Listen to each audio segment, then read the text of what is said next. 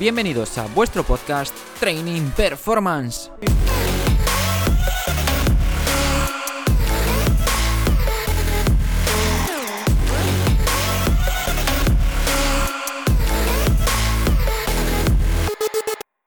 Hola a todos, ¿cómo estáis? Espero que muy bien. Hoy os traemos la segunda parte de la entrevista a Félix. Y nada, eh, os recomiendo que evidentemente escuchéis antes la primera parte. Y en esta segunda parte pues seguimos hablando un poquito de fútbol, de cómo encaminar una carrera profesional como, entrenador, como preparador físico, si especializarnos o si llevarlo a, a tocar bastantes... Eh, bastantes formas de trabajar, bastantes campos. Y como siempre, al final tocamos tema de recomendaciones, reflexiones, puntos de vista. Y nada, espero que os guste mucho y todos los feedbacks que tengáis para nosotros serán bienvenidos. A disfrutar, un abrazo. Pues volviendo al tema de tus inicios, comentabas que pasaste del magisterio de educación física al a la licenciatura en, en aquella época. Eh, masters, dos masters, el grupo de investigación también estuviste allí, Pontevedra. Eh, ¿Qué aprendiste en cada etapa para, para bien y, para mal? ¿Y qué te, te haya servido para hoy, en 2020, decir, hostia, pues qué bien hice en cagarla de aquella manera en aquel momento o qué bien me vino aquella lección? A ver, eh, a ver, yo empecé por, pues como empezamos muchos la, facultad, ¿no? Sin una idea definida de, cuál va a ser el futuro. Yo sabía que me gustaba la enseñanza, sabía que me gustaba la educación física, tenía claro que iba a hacer las dos carreras. A día de hoy renegaba, bueno, en aquel momento renegaba un poquito del mundo de la salud. Mis padres trabajan en, el gremio de, la salud, los dos en el hospital en hospitalaria y, renegaba un poquito de eso, a pesar de que ellos pues, les hubiese gustado que, siguiese con, su vocación. Y al final, pues mira, acabé trabajando para un hospital y trabajando en, el gremio de la rehabilitación y prevención de lesiones. Eh, hubiese hecho fisioterapia probablemente y, la licenciatura en educación física de haber sabido lo que soy hoy en día. En aquel momento, pues eh, decidí eso y quizás el, como error o, salientable hasta mis últimos dos años de, carrera, yo no exploté todo lo que aquello estaba a mi disposición. Por lo que te decía, a nivel personal, eh, pues yo eh, estaba centrado en otro tipo de, cosas y, me dejé llevar un poquito por la, la vorágine de estar fuera de casa y no aprovechaba realmente lo que, lo que la facultad me estaba proveyendo. Eh, siendo críticos también, pues eso es parte porque lo ves con perspectiva ahora con el, con el tiempo, parte relacionado con el tipo de, profesores que tú puedas tener. ¿no? Yo al final cuando tuve clases con, estos monstruos, pues eh, iba motivadísimo todos los días a clase y con ganas increíbles de aprender. Y como ellos, pues soy Dan, eh, eh, Crespo, fisiólogo del Celta que en paz descanse, que, falleció. En aquel momento era un monstruo de la fisiología y, gente pues, que, te, enseñaron muchas cosas. Ese, ese perfil de profesor pues sí que hacía que tú fueses eh, enchufadísimo a la, a la facultad. ¿Qué pasa? Que esto es la excusa de mal alumno, ¿no? Porque eh, en, la otra, en el otro prisma, desde el otro punto de vista, pues ya solo el hecho de, la oportunidad que tenemos para, de, cursar eh, estas formaciones es que tenemos que estar implicados y, aprovecharlo. Pero bueno, eh, llámale inmadurez, llámale lo que quieras. En aquel momento yo que es quizás lo que yo me critico y el sobre todo con, también con perspectiva el no haber salido de Erasmus, no haberme ido un año fuera, a ver contextos distintos, a ver eh, formas de trabajar distintas, que te tuvieses que buscar las habichuelas tú por ti mismo, porque bueno, yo estaba fuera de casa, pero al final era un contexto, una zona de confort. Estaba en una residencia de estudiantes, con gente a mi alrededor eh, y en un día a día prácticamente como si estuviese en, mi casa. El salir fuera pues te, abre los ojos y la mente. Y quizás por ahí, porque el resto es todo positivo después de estar con, con esta gente y, las puertas que se me abrieron y las mejoras y la forma de, trabajar que, ellos llevaban a cabo y todo lo que pude disfrutar de esos años a posteriori, porque yo durante la carrera con ellos no tenía ninguna relación, los veía ahí como, bueno, mis profesores, pero eh, por mi carácter o mi personalidad no, no, me atrevía a intentar acceder a ellos. Se me abrió eso a posteriori con el, con el máster de lesiones y fue cuando empecé a, nutrirme más de, esas fuentes y, luego pues a partir de ahí pues vas desarrollando un poco todo. Pero ese sería un punto de inflexión y eh, con respecto a, lo que hago, a la profesión y a lo que me gusta hacer. Y otro pues fue el haberme ido fuera y estar solo y con tiempo para pensar y reflexionar sobre qué quería hacer de, mi vida en todos los aspectos. Qué bueno, qué bueno. No, al final lo de la lo de irte fuera, lo de dar el paso a, trabajar con, los tres con los tres que, profesores que tú comentas. Sí que desde fuera, en mi caso, por ejemplo, solo me ha dado eh, clase Carlos desde de los tres, pero sí que he estado con, con Luis y con Edu y notas como que, su carácter, pues que igual, igual te pasaba a ti eso, pero a mí, a mí me ha pasado, igual que su carácter no, no es muy de, de, que, bueno, que un estudiante pueda, pueda tener relación con ellos, o sí, yo, yo lo, he llegado a pensar así, ¿eh?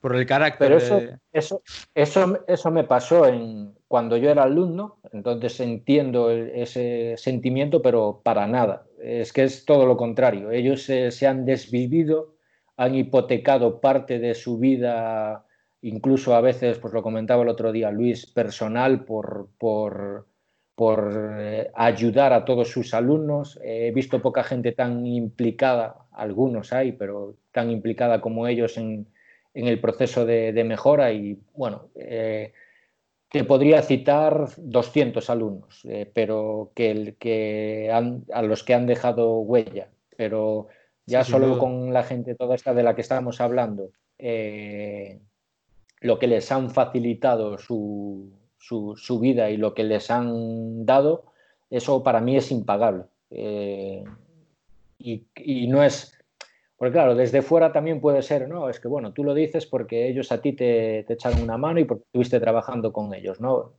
No es tanto eso, yo lo, lo veo desde un prisma totalmente externo. O sea, se han implicado mucho en el desarrollo de la facultad, se han implicado mucho en el crecimiento de la facultad. Mucha gente iba a esa facultad solo para poder trabajar con ellos eh, en, la carrera. Gente de Coruña ha venido a estudiar altos rendimientos a pesar de no tener la necesidad a Pontevedra para cursar con ellos. Gente que se ha repetido sus asignaturas habiendo acabado la carrera, le han pedido permiso. Yo he estado con compañeros de... me lo habían contado. ¿eh? La, asignatura que pedían repetir la asignatura una vez acabada la carrera para poder eh, estar con ellos en, clase, porque era un aprendizaje global. Y sí, evidentemente los tres tienen un carácter muy distinto, pero los tres tienen una competencia y una vocación eh, brutal. Y es una pena que, que dos de ellos que no, que no sigan ahí. Eh, que luego hay otros profesores que han salido ahora, como los que mencionabas, ¿no? Ezequiel, Alexis, eh, gente que está llevando la vocación que tienen por la, por la enseñanza, pues también a ese gran nivel. Entonces, bueno, es, es, es complejo, nosotros tenemos un prisma, probablemente tú lo ves desde tu punto de vista eh, y tienes unos sentimientos, una, una opinión y, y, después con el tiempo pues, pues tendrás otra cuando tengas más experiencia, seguramente. Sí, sin duda, sin duda. Muy bueno. Pues eh, volviendo al tema de la salud que comentabas antes, eh, estuviste en la clínica del, del Hospital Domínguez. ¿Cómo compaginabas el trabajo con, con, el Celta, con, con Rivadumia? ¿Y qué, qué aprendiste? ¿Qué, ¿Qué, te llevó a, al salir de allí y decir, hostia, pues no, no perdí el tiempo aquí?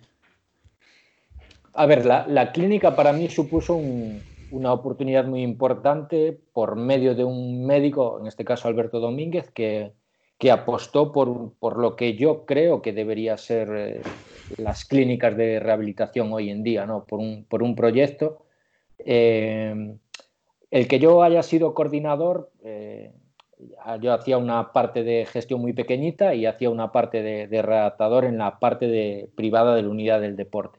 Pero era uno más de, un equipo de trabajo. A mí lo que me importa de, esa, de ese momento, de esa fase o de esa clínica, es el, proceso y el proyecto que él, que él, tenía. Él entendía la rehabilitación y la prevención de lesiones eh, de una manera, de un trabajo mucho más eh, individualizado y evidentemente el hospital tenía que dar servicio a, seguros, accidentados de tráfico, accidentados laborales y eso se llevaba a cabo, pero la otra parte que él quiso implementar, que le llamó unidad del deporte, llámale como quieras, eh, iba enfocada a ese tratamiento y, prevención de lesiones más individualizado, más en lo que entendemos hoy que hacen muchas, muchas clínicas, como, como puede ser, por ejemplo, la que hay en, en Villa García de, Héctor, o Buena Forma, o Sergio, por ejemplo, que está trabajando, un alumno que estuvo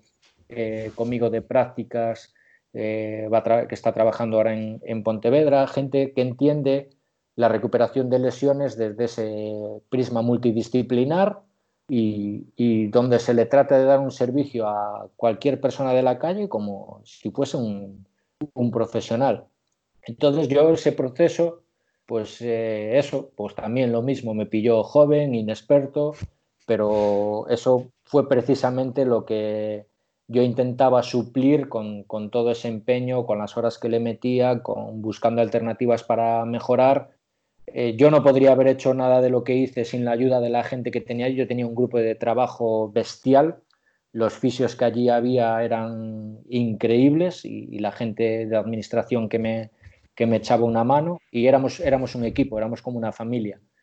Y eso pues a mí me supuso un, un aprendizaje, evidentemente.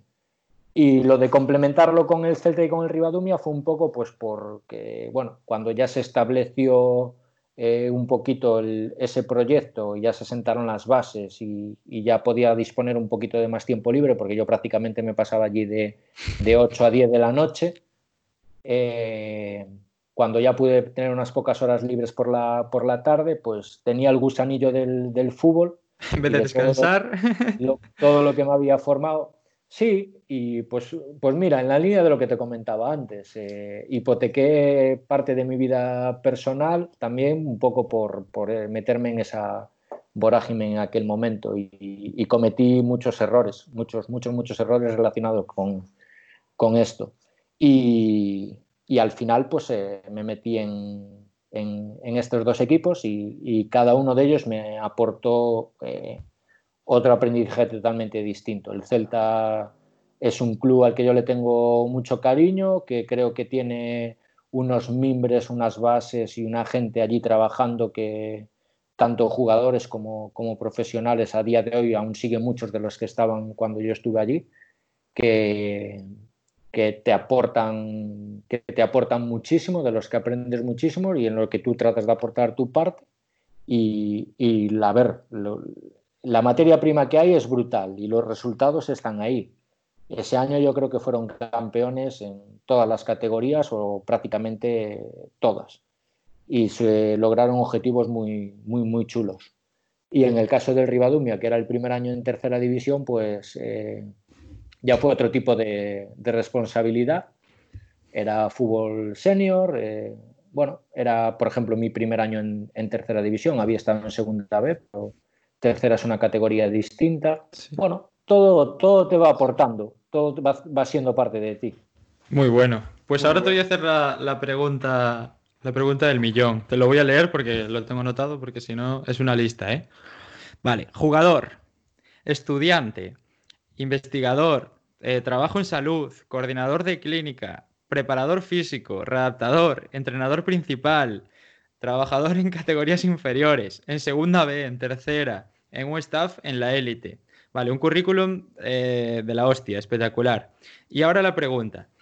¿Recomiendas explorar todas las experiencias que se te presentan delante con el paso del tiempo para ir creciendo o enfocarte desde el principio, ya sea mi caso, que acabo de, estoy acabando el grado, en un ámbito específico y crecer, formarte en él, eh, vivir por y para ese ámbito hasta ser el mejor. Eh, ¿Y has, tenido algún mentor que te ha guiado en esta, en esta decisión o lo has, lo has decidido por, por ti mismo?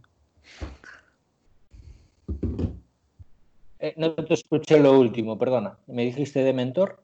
Sí, que si has tenido algún mentor o alguien al que le has preguntado, oye, ¿y qué hago? Pues como ahora, yo me veo en, no sé en dónde enfocarme, me he visto en mil, mil opciones delante pues, mía. Mira, eh, es, complejo de responder porque mi experiencia, mi currículum te dice que, vayas a lo multidisciplinar, ¿vale?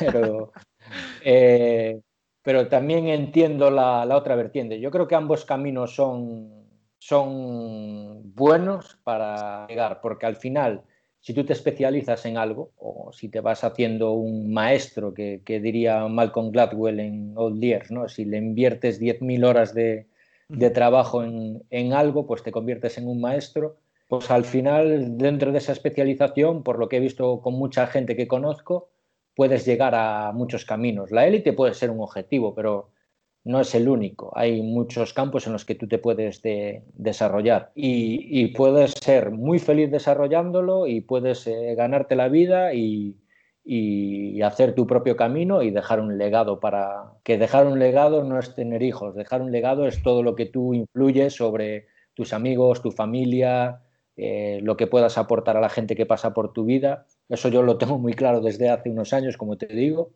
Eh, intento verlo todo desde un prisma más, más global, no tan profesional como me centraba antes, y entenderlo de esta manera.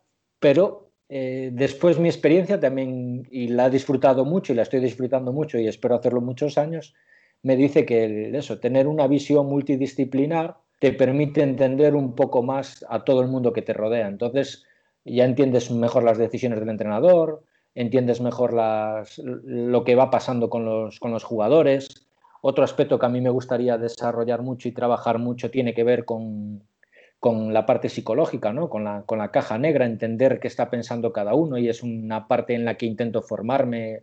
En su momento empecé en la UNED Psicología, que luego no pude seguirlo, pero Creo que es una parte, pues todo esto que está saliendo ahora de la neurociencia, súper interesante, que te, puede complementar también la, formación, pero yo intento sacar todo lo positivo de todo. Lo que no hemos dicho durante todo el podcast es que mi primer trabajo, aparte de estar trabajando con niños, con cadetes en el Casa Paco 81 mientras jugaban en el Choco, eh, mi primer trabajo, digamos, por el que con el que empecé fue siendo monitor de piscina de bebés con Borja Ropero, que era mi coordinador. Fue en el momento en el que yo conocía a Borja y un año después resulta que los dos trabajamos en este proyecto del, Pontevedra. Y yo lo hacía porque, porque no quería darle gastos a mis padres, porque quería pagarme la residencia yo por mí mismo.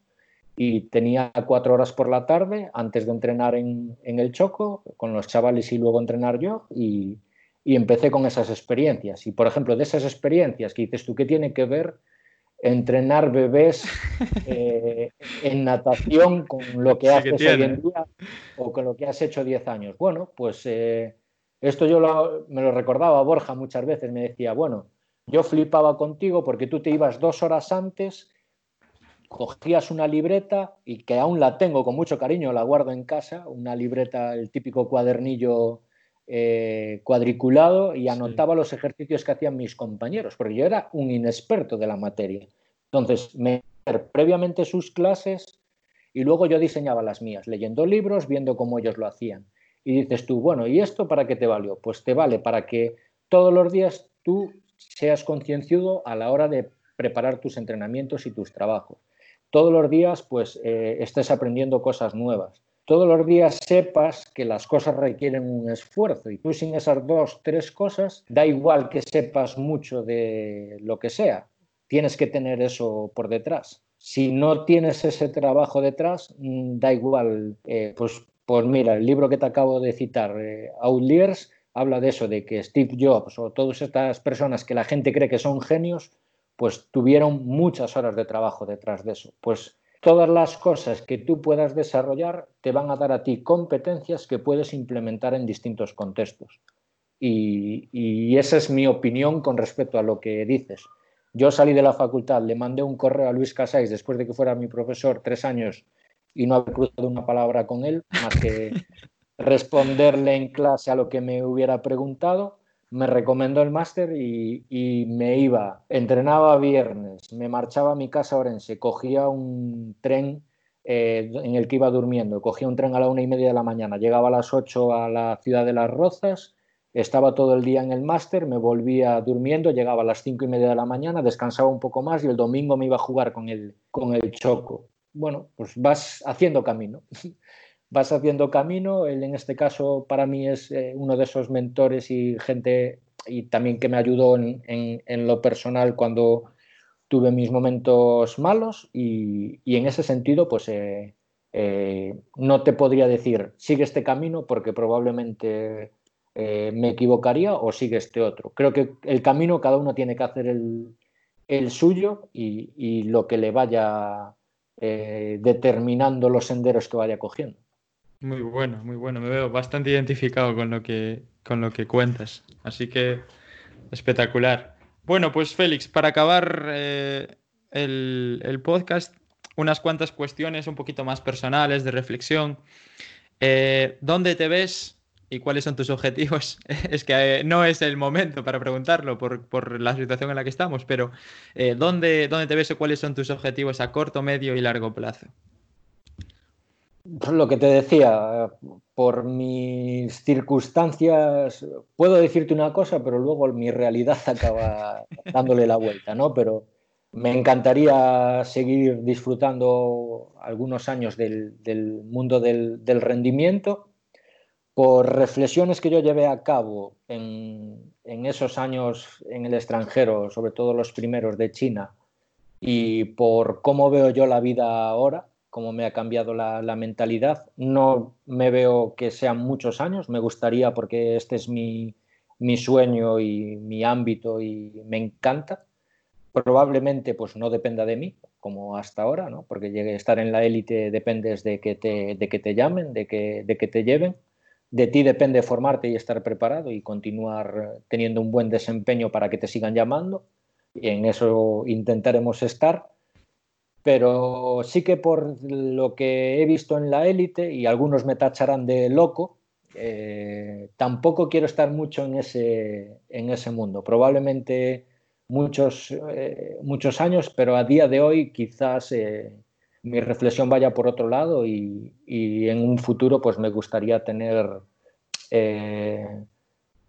enfocarme a, otros proyectos, pues a tener mi propia clínica a lo mejor o trabajar en una academia e influenciar o aportar lo que yo pueda aportar en un entorno de, academia, en un proyecto serio y con una metodología de trabajo, no con proyectos que no, que no te lleven a ningún lado, o por ejemplo el mundo de la enseñanza, aunque nuestra profesión también tiene una parte de, ser profesores y de educar, pero el mundo de la enseñanza también es algo que siempre me gustó y que, me gustaría llevar a cabo. No sé, no sé exactamente dónde me veo, pero ahora mismo eh, eh, sí que me gustaría seguir en la élite porque estos dos años, la verdad que en, en Inglaterra los disfruté como un enano y ojalá pueda seguir tiempo. Pero bueno, yo haré lo que dependa de mí y, el resto pues se lo dejo al, destino y a los profesionales con los que trabajo que, les pueda que me puedan llamar para eh, prestarles mis servicios. Muy bueno, muy bueno. Vale, siguiente. Eh, top 3 de libros de entrenamiento y o rendimiento deportivo. Puedes incluir, aunque no sea de entrenamiento, Borja ayer me comentó algunos que no eran de entrenamiento, no hay problema. Yo lo de los libros te digo, es, es, algo muy personal y cuando me preguntan algo así, yo intento preguntar a la persona, devolver la pregunta. Soy un poco gallego para eso, ¿no? Entonces les suelto el típico depende. Y les digo, bueno, ¿en qué momento de tu vida estás? Eh, ¿Sobre qué quieres aprender? Eh, libros de entrenamiento hoy en día, metes en Google, libros de entrenamiento top y te salen todos. Eh, yo siempre pongo el ejemplo de que estaba saliendo de esto y empezando en esto y me dijo Luis, pues eh, cógete estos manuales. Y el primero que se me venía a la cabeza era el de Prentice. Hoy en día el de Prentice es un libro muy basiquito, pero si te estás empezando y tu conocimiento es cero, pues te va a aportar conocimiento. Si te gustan las biografías, yo solo me leí, empecé a leerme muchas, pero se me quedaron por el camino y la única que me enganchó, por ejemplo, fue la de Andrea Gassi, de Open, porque entiendes el mundo del rendimiento. El libro que te decía de Malcolm Gladwell, cualquiera de Pep Marí para psicología, los de Carlos Lagos si estás en el fútbol base y quieres algo súper sencillito de entender y muy claro, muy específico y muy operativo. Es que hay tantas cosas. los han mencionado todos ya, ¿eh? Todos, todos los han mencionado. Al final es que son buenos. Todos esos libros, eh, yo por ejemplo, pues nunca me veía leyendo a Punset y en China pues los devoraba. Eh, y no tienen que ver con, o sí, porque forman parte, es un aprendizaje para, para cualquier parte de la vida. En su momento me leí eh, un libro, que te vas a reír, pero de, de Risto Mejide, que tenía que era Anonymous, que era el arte de... Sí, sí, sí, sí, sí. ¿Cómo era? El arte de, Ah, ahora no me acuerdo exactamente. Bueno, era un libro de marketing y publicidad para, básicamente para, que hablaba de eso, del, proceso de, de, ventas y de cómo vender un producto. Y cómo él había vendido aquel personaje que había creado en su momento para que la gente lo odiase y fue de los primeros libros que le escribió. Pues te aporta conocimiento. Luego pues me leí Urbrands de él. Bueno, es que al final todos los libros te aportan, pero depende mucho del, del momento en el que estés. Yo ahora pues, eh, por ejemplo, reconozco que me está costando eh, leer libros porque me está costando pararme por, por muchas circunstancias y lo último que leí fue Aprendiendo de los Mejores de, de Alcaide eh, tiene dos, dos, volúmenes y son relatos muy cortitos de dos, tres páginas, eh, hablando de gurús, de, pues de gurús de la psicología, del entrenamiento, del business, de, bueno, un poco de todo. Yo ahora estoy enganchado a los podcasts, la verdad. sí, sí. Porque me permiten hacer otras cosas. Exacto. Estoy con el de Pace Performance, el de Ethic Insight de Alex de la Vega, hay otro que ahora me enganchó que me recomendó un compañero que son podcast de seis minutos que, de Berto Pena que se llama Think Wasabi. Sí, es el, también, también lo conozco. son muy buenos. El de Alexis Sánchez que se llama The Code Me, que solo sacó 10, 11 podcasts, que son gentes del mundo del emprendimiento, pero que sacas la leche de, de, ideas para implementar en, en el deporte. Muchísimas y para organizarte tú, para eh, tener recursos. Eh, es, yo ahora con los podcasts la verdad es que estoy muy más enganchado que con los libros, me, cuesta menos. Hostia, he de decir que el de Code Me y, el, y alguno más eh, te, los, te los vi a ti en Instagram y los empecé a, a explorar yo y muy, muy, muy buenos, así que muy buena recomendación. el libro... Estoy, en este momento, pero claro por eso yo le preguntaría a la gente, cuando te recomiendan un libro, más que le recomendar un libro de manera general, te diría, ¿sobre qué quieres leer? ¿O cómo estás? ¿O qué, es lo que te preocupa? ¿Qué momento? Claro. Sí. Muy bueno. El libro de Risto puede ser El arte de molestar para ganar dinero. Exactamente. es. Porque a mí el personaje en sí eh, me repudiaba, sinceramente, pero cuando leí el libro vi la otra cara y vi que lo que él hace en la tele pues es todo un, un personaje que él se creó y la verdad que él escribiendo es bastante, bastante, bastante bueno. Pero ese tipo de literatura. También, claro, no vayas ahora a leer a Risto Mejides como el que va a ver una película de ciencia ficción y piensa que, que, pues va a ver una película de ciencia ficción y está pensando en la trama. No, para eso vete un bestseller o una película de drama o de suspense y fíjate en, en la trama de la película. Pero ciencia ficción ya sabes lo que vas a ver. ¿no? Si vas a ver Los Vengadores, pues van a salir Los Vengadores. Entonces, eh, si vas a leer este tipo de literatura, pues ya sabes lo que te vas a encontrar. Claro. Muy bueno, muy bueno. Pues me los anoto, eh, me los anoto todos, la verdad. Vale, eh, un consejo o consejos para los que estamos empezando en el mundo del entrenamiento y nos gustaría llegar a un alto nivel, a donde llegaste tú, a estar donde tú estás. Pues lo que muchas de las cosas que fueron saliendo en el, en el podcast que intenté, pues eso, ser cercano y, entregarte eh, una parte de mí, decirte lo que, pues como, como yo lo veo, dentro de mi humilde opinión, soy uno más, pero básicamente es eso, tener pasión por lo que, por lo que te gusta y después pues hacer un poco lo que decía Emilio Duró, ¿no? Tú si quieres ligar, pues tienes que ver las técnicas de ligue que tienen los maestros del ligue, ¿no? Pues si quieres, si quieres ser un buen profesional, tienes que seguir a los mejores. Entonces, pues eh, leer sobre los mejores de cualquiera de las temáticas que hemos hablado hoy, intentar seguirlos, ver sus vídeos, ver sus ponencias, ver sus charlas, si tienes acceso a ellos dentro de, de lo que sea el perfil de, o carácter de cada uno de ellos, pues intentar acceder a ellos o, satélites de ellos para que te expliquen un poco por qué hacen esto y aquello. Y a partir de ahí, pues intentar generar tu, propia, tu propio yo en, todos los aspectos. Entonces yo creo que eh, ¿no? Emilio Duro decía, si quieres ser como la bestia, eh, copia a la bestia. Luego a lo mejor, pues si acabas siendo muy bueno, pues eh, generarás tu propio, ¿no? Sí, eh, Venderás tus propios libros, generarás tu propia metodología. Gente pero para eso, claro, para eso tienes que saber mucho, aprender mucho, ser humilde, eh, trabajador y dedicarle muchas horas. Vale, sí, lo de siempre, al fin y al cabo, no, no hay un camino más rápido que otro. Yo no lo conozco, desde luego. Muy bien, vale. Eh, esta es un poquito más personal y sí que es un poquito en la que la gente eh, le tocas la fibra. Eh, quédate con tres momentos que hayan marcado la diferencia o hayan sido clave en tu vida hasta este momento, ya sea a nivel personal, profesional, etcétera. Yo, bueno, no necesito tres, yo te diría dos.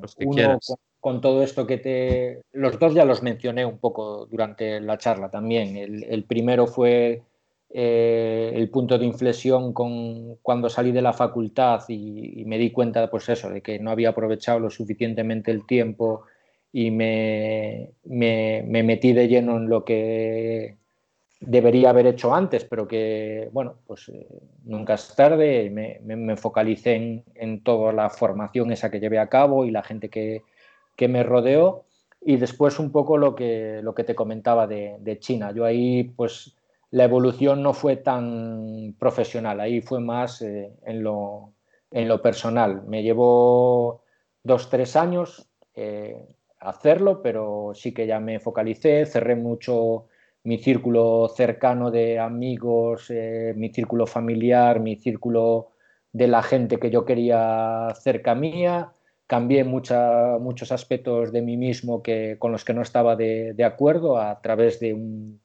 proceso de, autoanálisis y de reconocer en, cosas que me, me, había equivocado. Y a partir de ahí, pues uniendo un poco las dos vertientes, ¿no? lo profesional y lo, personal, que, que, quizás lo segundo previamente pues no le había prestado la atención que tenía que prestar, pues creo que pues ahora sí que tengo un, un camino definido y, seguir creciendo seguir creciendo en él y ahí pues aparecerán problemas evidentemente porque eso te lo enseñan en, Asia ¿no? La, cultura del budismo te, enseña lo que es eh, la dicotomía entre lo bueno y lo malo ¿no? el yin y el yang el sol y la luna ellos esto lo tienen muy claro aunque suena así muy filosófico lo puedes trasladar a, a lo que es tu, vida, ¿no? Y al final aceptar los problemas que puedan surgir, intentar solucionarlos, intentar no buscarlos tú o no crearlos tú y, aprovechar todo lo, positivo. Yo ahora, por ejemplo, que nos acaban de cesar y que estoy en el paro y que no sé qué será de mi futuro inmediato, pues intento focalizarme en otras cosas, pues en formarme, en aprender, en revisar mi forma de trabajo, mi metodología, ver cómo la puedo mejorar centrarme a lo mejor pues en, mi familia y en mi gente ahora que estoy aquí cuando llevo seis años en el extranjero e intentar ayudar a, quien pueda y, centrarme pues en esas cosas. Ahora tocará esto. Dentro de unos meses, cuando venga la, cuando salgamos un poco de esta situación extraordinaria también y, podamos retomar, pues ver cuál es el siguiente capítulo del, libro ¿no? y ver hacia dónde vamos. Seguro que, seguro que será mejor. Muy bien, vale, por último, eh, comenzamos ayer con, con, Borja y antes de ayer con, con, Antón. A partir de ahora, que me gustaría que nominaseis a un compañero, un amigo, dos compañeros, amigos, tres, los que queráis, para que sea el siguiente en enfrentarse al, al podcast, a la entrevista, así como, como estás tú aquí hoy y ahora. Así que.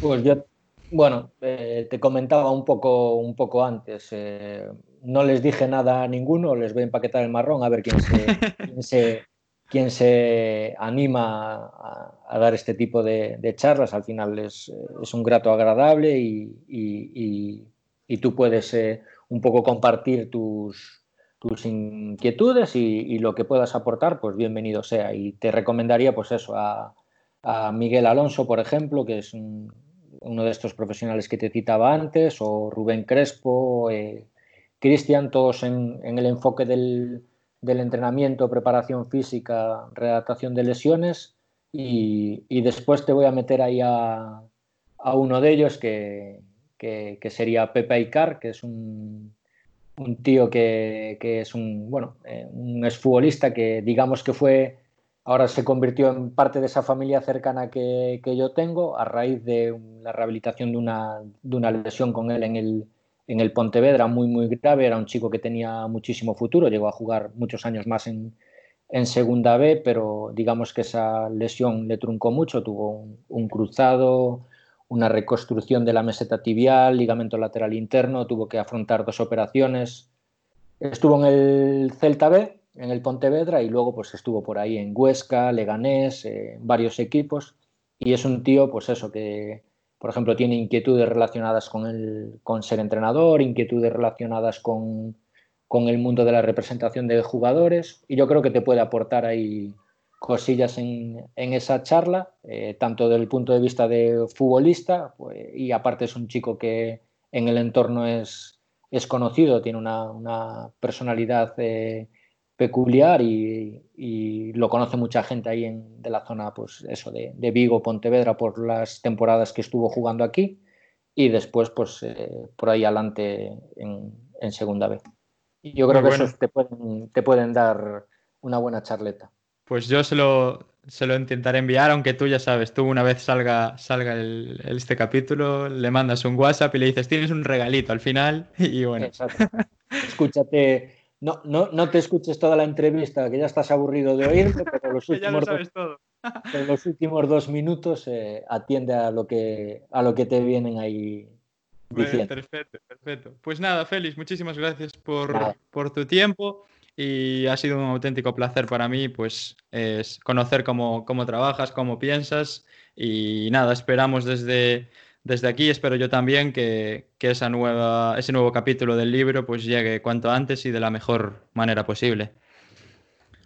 Perfecto. Pues muchas gracias a ti y un rato muy agradable.